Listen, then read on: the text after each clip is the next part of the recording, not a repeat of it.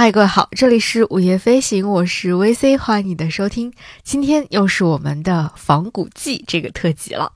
那今天的仿古呢，又会是比较特别的一次，就像你看到我们标题里写的一样，我们会在今天的这期节目当中一起去探访两座古寺，一座是无量寺，一座是岩山寺。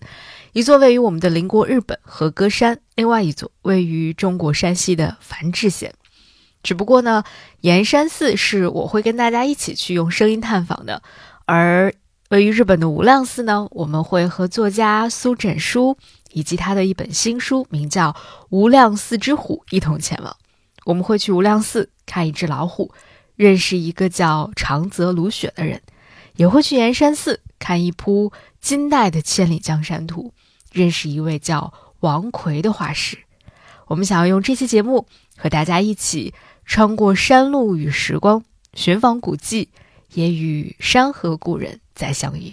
现在，我们就一起出发吧。地图上有那个地点，但是没有路，相当于是，就这么理解就行。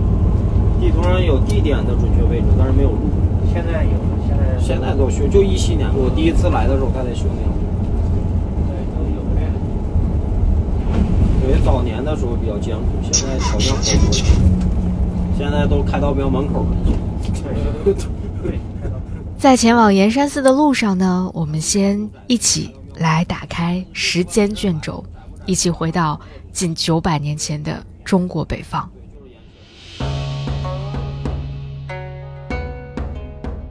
公元一一二七年，中国北方发生了一件极其重要的事情——靖康之变。那年，宋朝的徽钦二帝及皇亲贵戚三千余人被金俘虏。中国历史由此翻开了新的一页。这一年，北宋有一位画师，名叫王奎，他也在被金俘获的人群当中。这一年，王奎二十八岁。三十一年之后，一一五八年，根据岩山寺，它的原名叫做灵岩寺，在这个寺院内留存的碑文记载说，这里进行了一次大修。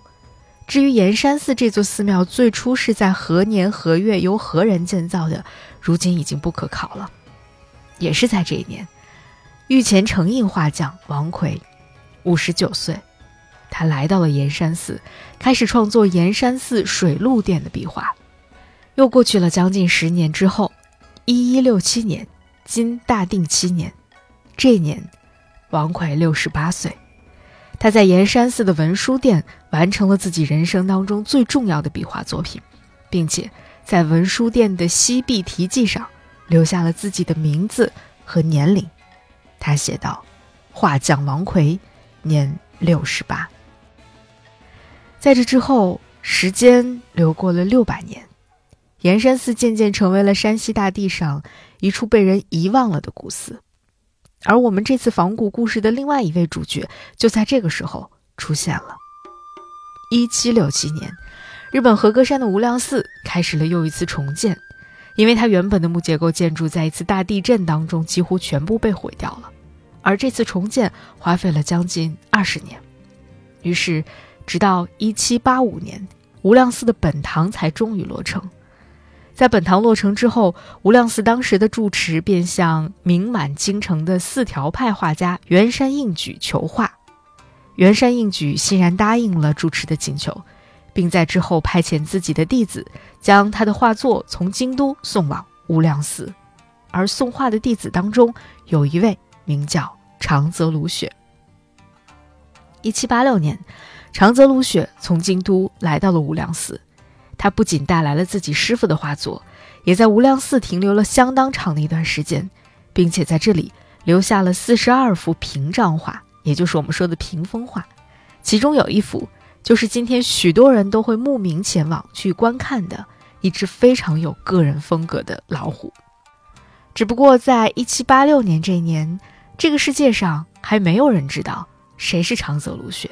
也没有人在意他画了些什么。甚至长泽鲁雪在那之后，到底在无量寺待了多久？他后来又去了哪儿？过着怎样的生活？我们也在历史当中几乎找不到任何明确的记载。直到一百七十五年之后，一九六一年，无量寺为了纪念圆山应举和长泽卢雪这两位画家，建立起了一个名叫应举卢雪馆的地方。一九六三年，日本的一小部分学者终于看见了长泽卢雪，对他的研究也逐步正式开始。十年之后，一九七三年。在中国，考古学家们重新看到了盐山寺里的壁画。这一次，他们正式认定文殊殿里的壁画属于金代。盐山寺由此开始引来越来越多的关注。一九八一年，在英国伦敦举办了一场名为“大江户展”的画展，长泽鲁雪的作品从日本来到了英国的伦敦，长泽鲁雪也开始从日本的鲁雪成为了世界的鲁雪。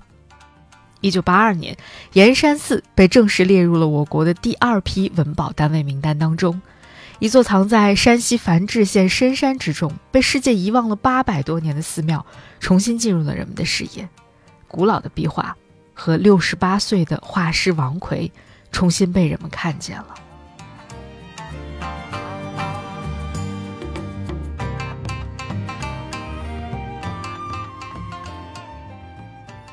当我们在跨越了中日两国的历史时间轴里面稍稍走了一圈之后，我不知道你会不会和我一样，会有一种恍如隔世有心有戚戚的感觉。范师傅哈，您的守庙人，守庙人。当我这次在山西仿古的时候，当我站在盐山寺的文殊殿门口，守庙人帮我们打开大门的那一个瞬间。阳光刚刚好，就照在那尊水月观音像的身上。当这一幕闯入我视野当中的时候，几乎是一种出于生理的本能，我的眼泪一下子就涌上来了，然后整个人就像被钉在了原地一样，完全动弹不了。我身边有很多小伙伴就纷纷发出了哇惊叹的声音，然后马上掏出手机或相机拍下这一幕，但是我。甚至在那一刻根本没有办法动一动我自己的手，动一动我的胳膊，去掏出手机去拍摄那幅画面。虽然现在想起来有一点遗憾，但是那也是没有办法的事情，因为那一刻对于我来说实在是太震撼了。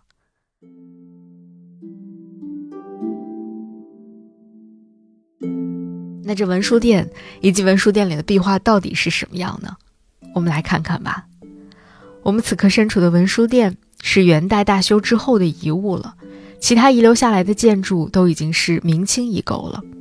那目前整个盐山寺的中轴线上也仅存了文殊殿、伽蓝殿、地藏殿、马王殿以及东侧的钟楼一座，其余的大殿呢，都在不同的历史时期因为各种不同的原因被毁掉了。那我们现在进入文殊殿的这个门，其实是它的后门。我们看到的那个让人惊叹的水月观音，也原本是位于文殊殿背面的。那它的正面呢？正面的佛台上面，现在我们仅仅能够看到很小一部分残留下来的彩塑作品了。但是我们去看它佛坛的那个面积，也可以大致去感受到当年。是怎样的一幅恢宏的景象？因为你能感受到它的佛坛面积是很大的、很宽广的，它的长大概有八点九米，宽有六点四米左右。修建这个佛坛所使用的砖也非常的讲究，上面都有非常精美的砖雕的图案，这些图案也很有金代的风格。那佛坛上原本应该是有十四尊彩塑的。现在我们只能够看到八尊了，而且这八尊的保存状况其实都不是特别的好。在最中间的呢，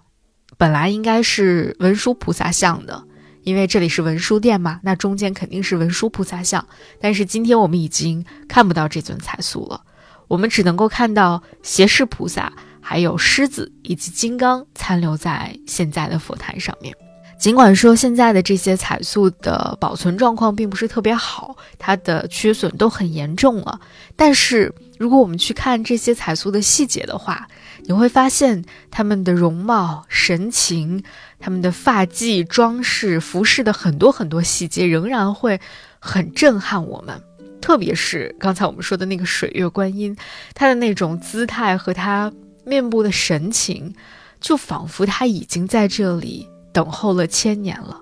在等候跟时光当中的一个又一个的有缘人，在这里一一相见。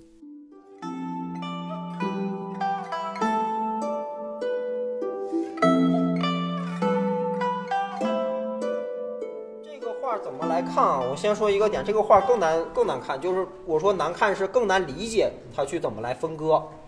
先要找到一个建筑的主体，我们把这种画叫做界画。就是边界感的界。界画的边界感以什么为生呢？那看完彩塑之后，我们终于要转身去仔细的欣赏文书店里的壁画了。当我们随行的那位老师用他手里的光源照亮文书店西壁的壁画的时候，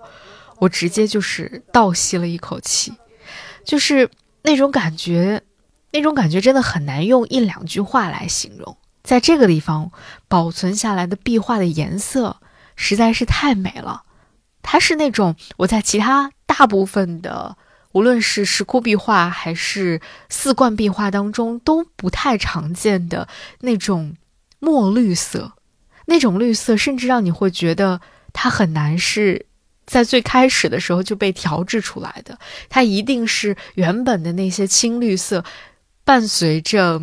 墙壁的一些微妙的变化以及时光在上面的晕染，才让它拥有了今天的这般绿色，真的是太美了。而且这里留存下来的壁画，画面非常的完整，而且你能够看到极其流畅的线条，还有复杂但是毫不凌乱的构图，以及它巨大的尺幅，都让人特别特别的震撼。下面我们一一来看一看吧。那整个文殊殿的壁画呢，可以分为西壁、东壁和北壁这三个主要的部分。那其中主体呢，又是东西两个墙壁。其中呢，西壁画的是佛传故事，也就是释迦牟尼一生的传记故事。整个西壁画面，它的中心是一座非常宏伟的宫廷建筑，然后不同的人物故事穿插在整个西壁壁画当中的殿堂庙宇之间。比如说，有我们很熟悉的摩耶夫人在宫中做梦受孕的故事，有在蓝皮尼腋下诞生的故事，还有什么手指天地这些神话传说。那除此之外，还有比如说像释迦牟尼做太子的时候，他出游四门，见到生老病死的故事等等，这些都是我们在之前的很多节目当中，呃，零零星星都提起过的。那所有的这些本身故事当中，几乎全部的细节都被王奎很细致、很巧妙地安排在了整个西壁的绘画作品当中，而且很多处还专门撰写了榜题。很难得的是，这些榜题现在我们在壁画上都可以基本可以看得很清楚。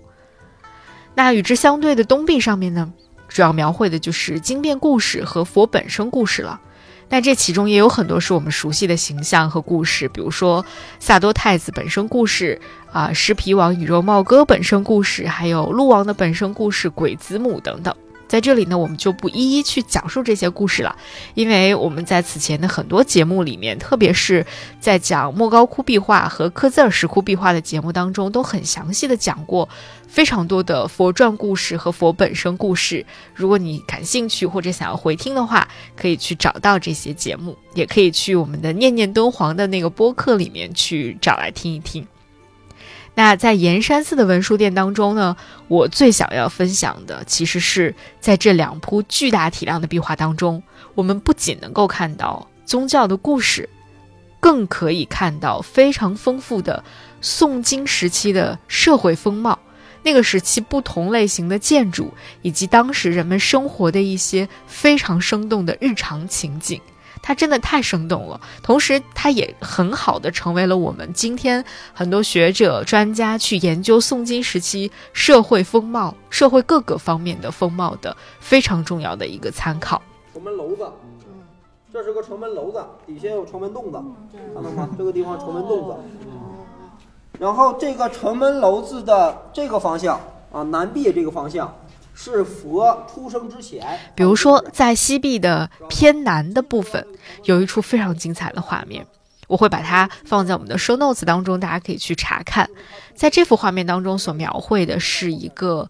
酒楼的市景图，我们能够看到在河流之间建造了一座酒楼，而且这个酒楼画的非常的写实，它是一个歇山的屋顶。然后四面敞开，像一座方亭一样，里面非常好的准备了桌椅板凳，而且在它的门外挂着一个旗子，旗子上面是有字的，而且这个字我们现在也可以看得很清楚，上面写的是“野花传递出，村酒透瓶香”，听起来是不是特别像广告词？没错，这个旗子放在这儿，就是来招揽路过此地的人到这个酒楼里面来喝上一杯的。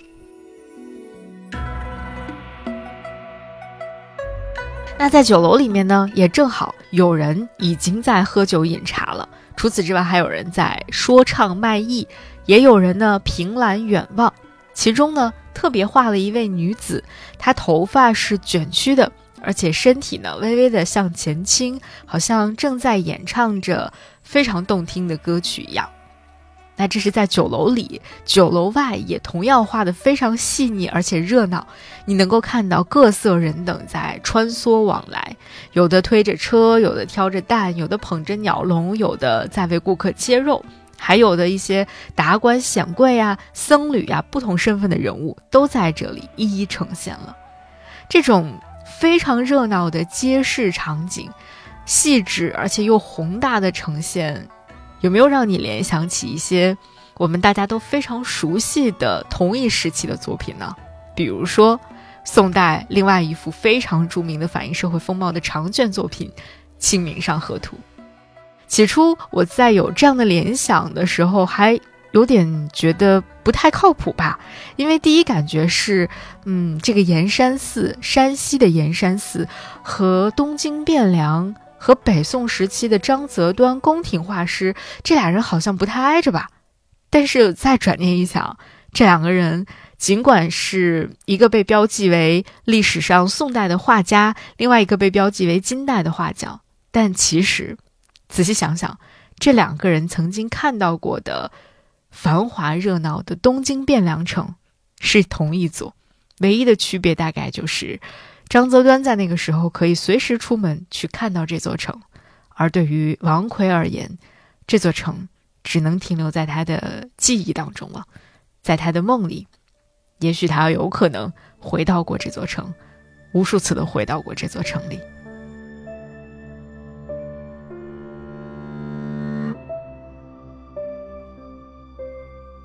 那除此之外，还有一出让我觉得实在是拍手称绝了，就是在东壁的这个壁画的上面上半部分，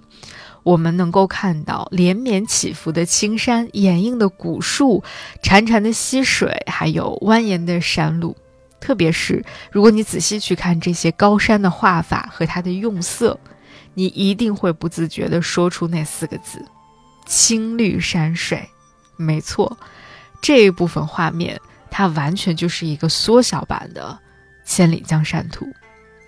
看到这里，我就更加确信我自己的一个小小的猜想。很多呃专家学者也早就已经做过类似的推定了，那就是王奎在他年轻的时候，很可能就曾经在北宋的宣和画院当中学画。在靖康之变的时候，他已经二十八岁了。那个时候，他很有可能已经学有所成，成为了一名技法非常纯熟的宫廷画师了。无论是宫廷生活、世俗题材的作品，还是建筑界画，他都已经比较熟练地掌握了。因此，他才能够在之后的四十年，将他一生所学，都展现在了这文书店近百平米的壁画作品当中。只是没有想到的是，在这里。在与东京汴梁相隔千里的太行山深处，我们竟然可以看到这样的一片青绿山水，这样热闹的千里江山。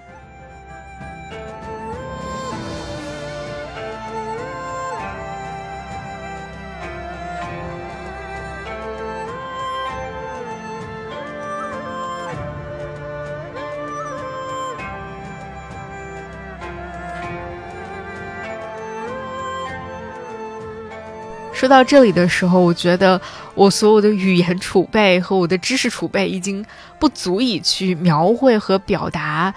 文书店的壁画带给我的那种冲击和感动了。所以在这儿，我特别想要借用一段我们国家著名的壁画研究者，也是我非常非常崇敬的一位毕生研究嗯山西古建筑和壁画修复的学者柴泽俊老师。引用他的一段文字。他曾经对盐山寺做过非常细致的、全面的研究。他是这样记录盐山寺的壁画的：他说，盐山寺壁画的构图与一般寺观壁画不同，其图案疏密有致，疏不空旷，密不杂乱，峻岭重叠，古树参差，云雾变幻，殿阁高致，各种人物活动其间，毫无呆滞繁缛之感。由此可证，画面的构图是精心设计的。佛传故事和经变故事，在一般寺庙壁画和佛教雕刻中，多以连环画的形式来表现，或借以方格，或用山石云雾相隔相连。岩山寺壁画亦然，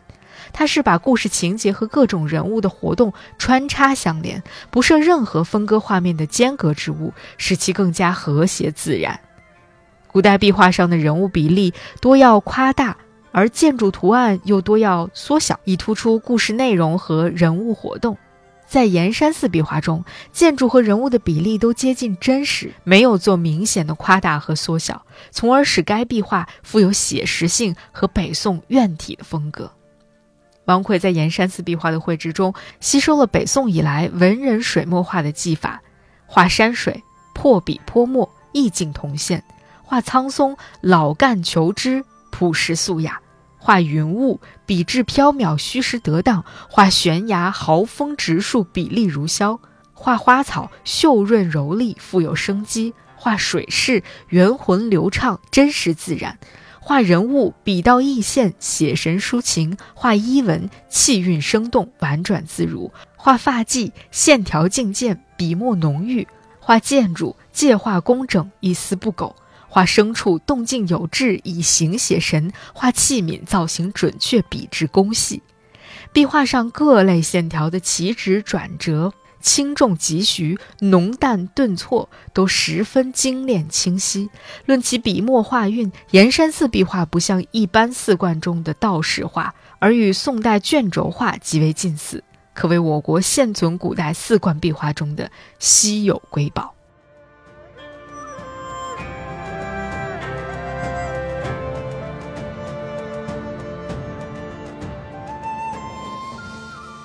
柴老师的这两段文字实在写的太好了。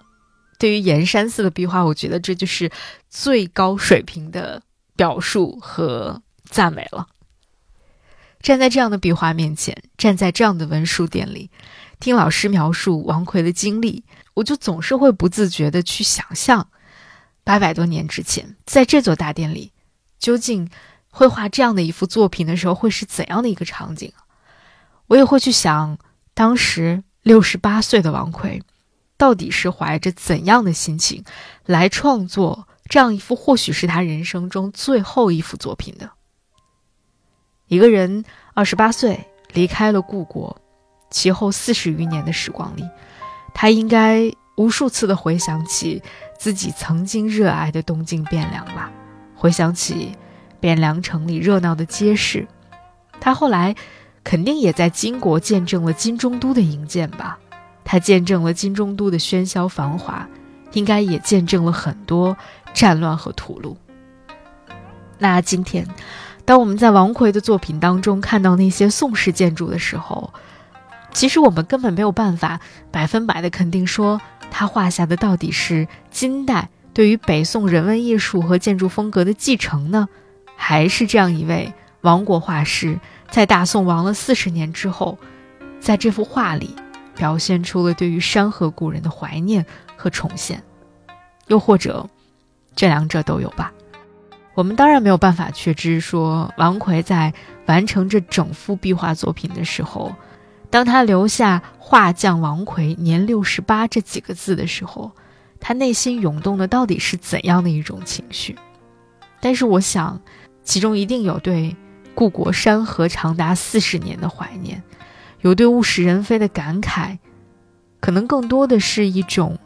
此生心愿终于由此达成的复杂情绪吧。以我非常非常个人的揣度和理解，我觉得也许在他最后属下“画匠王奎年六十八”那几个字之后，在他彻底完成了这幅作品之后，那一刻，或许就像是某一种。抵达。是王奎在他的外在世界和内心世界都艰难跋涉了四十年之后，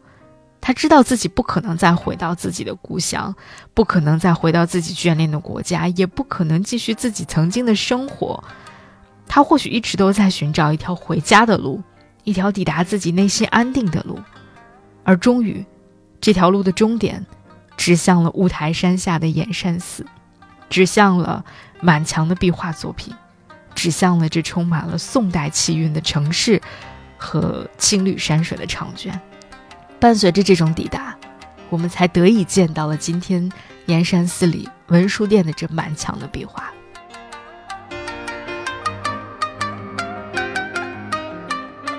虽然其实今天我们在录制这期节目的时候，距离我去探访岩山寺已经过去一个多月的时间了，但是我每每想起那个黄昏时刻。看到当时拍下的零星几张照片，包括我在翻看柴泽俊老师编写的岩山寺的画册的时候，总会有那么几个瞬间，让我热泪盈眶。我觉得其中有一个非常重要的原因，就是我们过去曾经走访了那么多的石窟壁画和寺观壁画，很少能够准确的获知说究竟是谁画下了这样绝妙的作品，这些画师究竟经历过什么。但是在岩山寺。我们终于得以有这样的一个机会，认识了这样的一个人，六十八岁的画匠王奎。我觉得在某种程度上，王奎帮我解答了很多的疑惑。虽然他可能并不是一个非常典型的中国寺观壁画和石窟壁画的作者，但是我们依然要谢谢他留下的这一切，更要谢谢这一位对自己的故国山河念念不忘的山河故人。恰好就在我从岩山寺回来不久，我非常喜欢的一位作家苏枕书就出版了他的新书《无量寺之虎》，这算是一个随笔集吧。那我拿到这本书之后，在一天之内就一口气读完了整本书，实在是有太多太多引起我共鸣的地方了，所以一读起来就放不下了。在这本书里，他写了很多很多的山河故人。无论是他写在不同国家和地区之间迁徙的张爱玲，还是身处日本的他自己；无论是在大洋彼岸不断撰写敦煌故事的井上靖，还是托钵乞食为生但是写下了许多优美诗句的梁宽，在阅读这些故事的时候，你总会发现，原来人们无论身处异国他乡，还是留在自己最熟悉的地方，好像都在追寻一种抵达。就像《无量寺之虎》这本书在封底上面写下的那句话，我觉得写的特别好。他说：“穿过山道和大雪，寻觅传说中的老虎，抵达天涯海角的无量寺。”这还不是最吸引我的，最吸引我的是这本书的同名文章《无量寺之虎》，里面讲到的无量寺的故事，以及那位名叫长泽卢雪的画师的故事。完全就是让我看到了岩山寺和王奎的影子。那下面我们就一起跟着整书的文字，去寻访天涯海角的无量寺，去看一看无量寺之虎，以及画下他的那位画师长泽卢雪，看一看在另外一片土地上，一座偏僻的古寺，一幅古寺里的屏障画，以及属于那里的山河故人。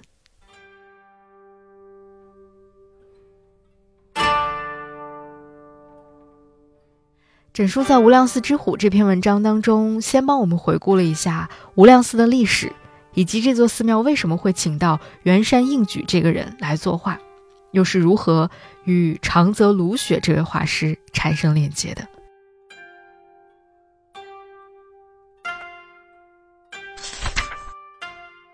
无量寺山号锦江山，据说由虎关失恋禅师开创。宝永四年（一七零七年秋）。和歌山县南部海域发生了巨大地震，史称宝永地震，被认为是有记录以来日本最大级别的地震。近畿地区受灾非常严重，无量寺也在这场地震中荡然无存。明和六年（一七六七年），东福寺派出文保于海到串本重建无量寺，并担任新住持。据寺内保存的于海禅师亲笔记载可知，本堂落成距地震发生已相隔近八十年。据说于海在京都时与当时名满京城的四条派画家圆山应举关系亲厚。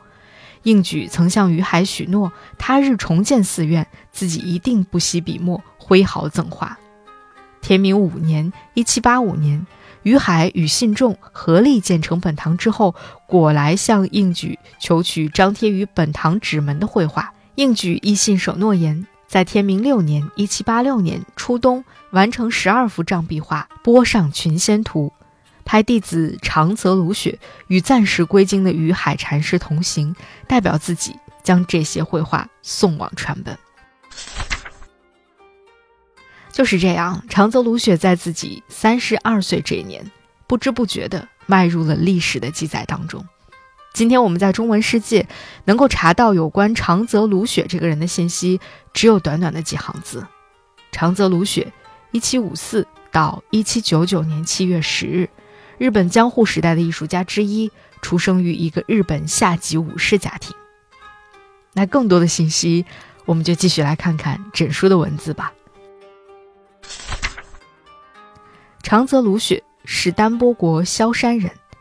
年轻时来到京都，后来成为应举的弟子。他的生平事迹多不可考，但这年冬天，三十二岁的卢雪。的确踏上了一路向南的长旅，抵达无量寺后的整个冬天到转年春天，都在寺内创作，留下了四十二幅障壁画为证。与今日卢雪被抬高至江户奇想会师的地位不同，他在江户时代虽也有名，却被评为蓝骨未博，不能拔俗，乏气韵。因为在当时的评价体系里，南画与文人画才是正统。就算是民族主义初兴的明治大正年间，卢雪依然没有得到足够重视，只作为圆山应举的弟子，在四条派的谱系里被提及。直到上世纪三十年代中期，京都博物馆才举办了一场搜罗丰富的卢雪专题展。真正对他展开研究与重新评价，还是上世纪六十年代的事。一九六一年，无量寺新任主持与几位近畿地区的学者决定营建。应举卢雪馆，当年夏天在寺院内建成一座小小的纪念馆。新住持来自东京，原本是画家，或许是他的人脉影响，无量寺的藏品很快吸引了东京美术史学界的注意。当时石维雄等青年学者对伊藤若冲、曾我萧白等昔日未入政策的中流画家给予了绝大的兴趣，提出江户奇想派的概念。反思既往守野派等正统流派代表的贵族审美，尝试挖掘所谓的市民趣味、庶民喜好，这正与战后日本人文科学领域盛行的平民主义思潮同调。很快，东京著名的美术杂志《国华》决定做一期卢雪特辑，请关西科罗坂老店便利堂到无量寺拍摄高清图像。并邀东京艺术大学奈良研究室的山川武同行调查。一九六三年十一月刊出的《国华特辑》上，山川武写下有关卢雪生平创作的考证长文，为之后的卢雪热潮提供了基础资料。从此，卢雪也被归为奇想派的一员。评论家们说，他虽然出身武家，却属于最下层阶级，天然亲近庶民。博得早已厌倦停滞和陈腐风气的新型市民阶层的喜好，南纪的卢雪，人们这样称呼，惊叹他在偏僻之地留下的大量作品。他们在海隅寺庙熬过了战火与天灾，就是整书写的这最后一句话，在偏僻之地留下作品，而且这些作品在这偏僻一角的寺庙当中熬过了战火与天灾。当我读到这儿的时候，一下子就联想到了岩山寺里的壁画和画师王奎。王奎和卢雪，在不同的土地上，却经历了极其类似的命运。因此，我也很好奇，从京都一路跋涉到和歌山白滨的串本整书，他真的看到那幅无量寺之虎画作的时候，是怎样的情形，是怎样的感受？他很快就帮我解答了这个疑问。今天无量寺之虎这幅作品呢，它和我们在国内的很多地方看到的壁画作品有点类似。为了更好的让观众能够看到这幅作品，能够更好的欣赏它，会有一个复制品放在专门的展览馆当中，而真品呢会放在收藏馆当中。复制品可以拍照，可以各种留念。那收藏馆呢就不允许拍照，甚至可能连灯光都不允许进入了。我们先来看看整书进入收藏馆去看到真迹时候的情景吧。工作人员终于领我去最后一站的收藏馆，推开沉重的大门，走过一段过道，迎面赫然就是虎图的原件。顶灯的柔光之下，墨迹仿佛刚刚晾干，画家还没有走远。卢雪的画确实没有深邃的意境，也不是精确细致的写生。若与硬举作品同观，这种差别更是一目了然。硬举画中的山石、波涛、松影、群壑，无不有中国画深刻的影响，称得上格调典雅、笔致不俗。而卢雪不太受这些格套约束，比如《蔷薇图》的花枝自由蔓生，近于自私。不知是本来就开得这样好，还是因为在远离京城、朝夕看海的卢雪眼里，万物显得格外新悦。那几只看花看鸟的猫也不受话题约束，或许他们曾经真的住在无量寺，不仅供卢雪写生，也为他提供了虎图的灵感。那至于无量寺之虎这幅画到底画了些什么呢？整书在藏有复制品的馆里详细的为我们介绍了这幅作品。同样，我会把它放在我们的 show notes 当中，大家也可以对照着整书的这段文字去看一看这幅画作。老虎占据了六面纸门的当中三面，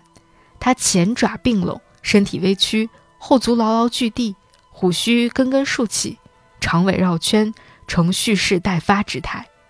角落竹枝低垂，被它卷起的疾风压低。日本。自古没有老虎，但大陆与朝鲜半岛传入大量与虎有关的传说、绘画，偶尔也有实物关在笼内供观赏的珍兽，贵族们喜欢的虎皮。对于画家而言，虎与龙一样，都需借想象完成，因而不难看出威风凛凛的虎图身上某些熟悉的影子，像一只伏击中的大猫。有趣的是，虽然整书在讲述他自己在无量寺看到这幅壁画的时候，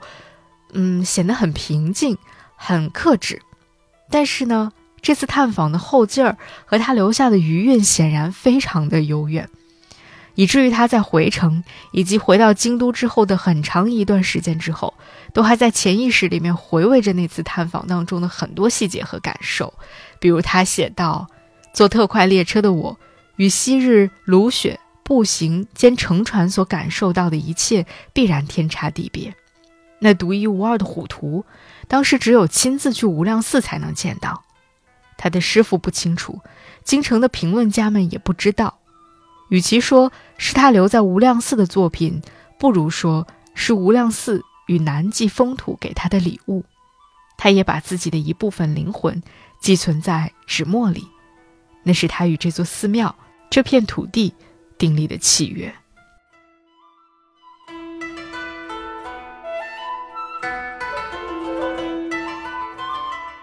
我特别喜欢他说的这一句：“把自己灵魂的一部分寄存在了这幅作品当中。”这是他跟那座寺庙、跟那片土地订立的契约。我想王奎和岩山寺的故事，大约也是这样吧。随后，在虎年即将到来的那个冬天。整书在京都出售新年明信片的地方，又一次遇到了这只老虎和长泽卢雪。他当时不禁感慨道：“卢雪留在南极的部分灵魂，也以这样的方式保存在了京都。而作为物质的作品，比人们想象中脆弱得多。无论怎样郑重的保存，都只可能稍稍降低物质灭失的风险。这种脆弱令人常怀恐惧与眷恋。”这段小小偶遇的结尾是，他买下了一叠无量寺虎图的贺年片，在年末寄了出去。而我也基于同样的类似的恐惧和眷恋，在探访岩山寺之后，在网上买下了一本岩山寺的高清壁画的画册，收藏进了我的书架，偶尔也会拿出来反复的观看欣赏。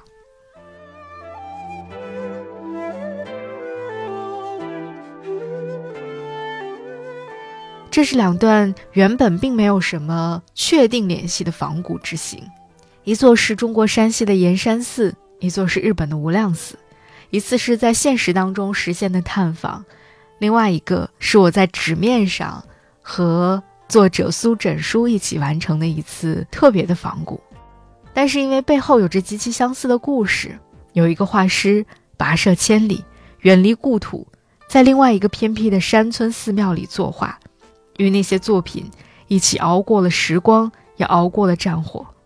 留下了一只与众不同的虎，留下了一幅金代的青绿山水和清明上河图，而且恰好被我这个普通的壁画爱好者和读者，在几乎同一个时间遇到了他们，然后在我的脑海当中，在我的灵魂深处碰撞出了奇妙的共鸣，然后我们还能够以这种。嗯，声音探访的形式，以播客的这种方式，以一种很奇特的方式，穿过山路和时光，寻访古迹和山河故人重逢。我觉得这一切都太美妙了，所以迫不及待的想要把它做成一期特别的仿古期节目，跟大家分享。在这里要谢谢枕书，谢谢每一位山河故人，当然也要谢谢听到这里的你。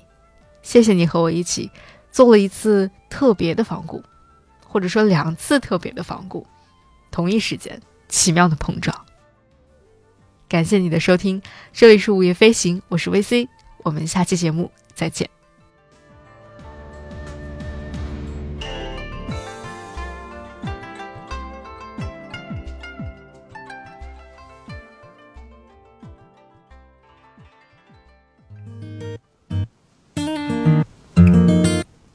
午夜飞行由 Marcast Media 制作出品，我们推荐你在苹果 Podcast 订阅收听。如果喜欢这档节目，欢迎你给出五星好评，也欢迎留言评论。同时，我们的节目也同步更新在 Spotify、小宇宙、喜马拉雅、网易云音乐、QQ 音乐等平台。现在我们有属于听友们的飞行基地了，欢迎你在节目说明里查看入群方式，与更多听友们一起快乐飞行。同时，我们也欢迎有意向的品牌赞助支持这档节目，一起让世界变得更有趣一点。合作联系可发送邮件至 hello at marcusmedia.com。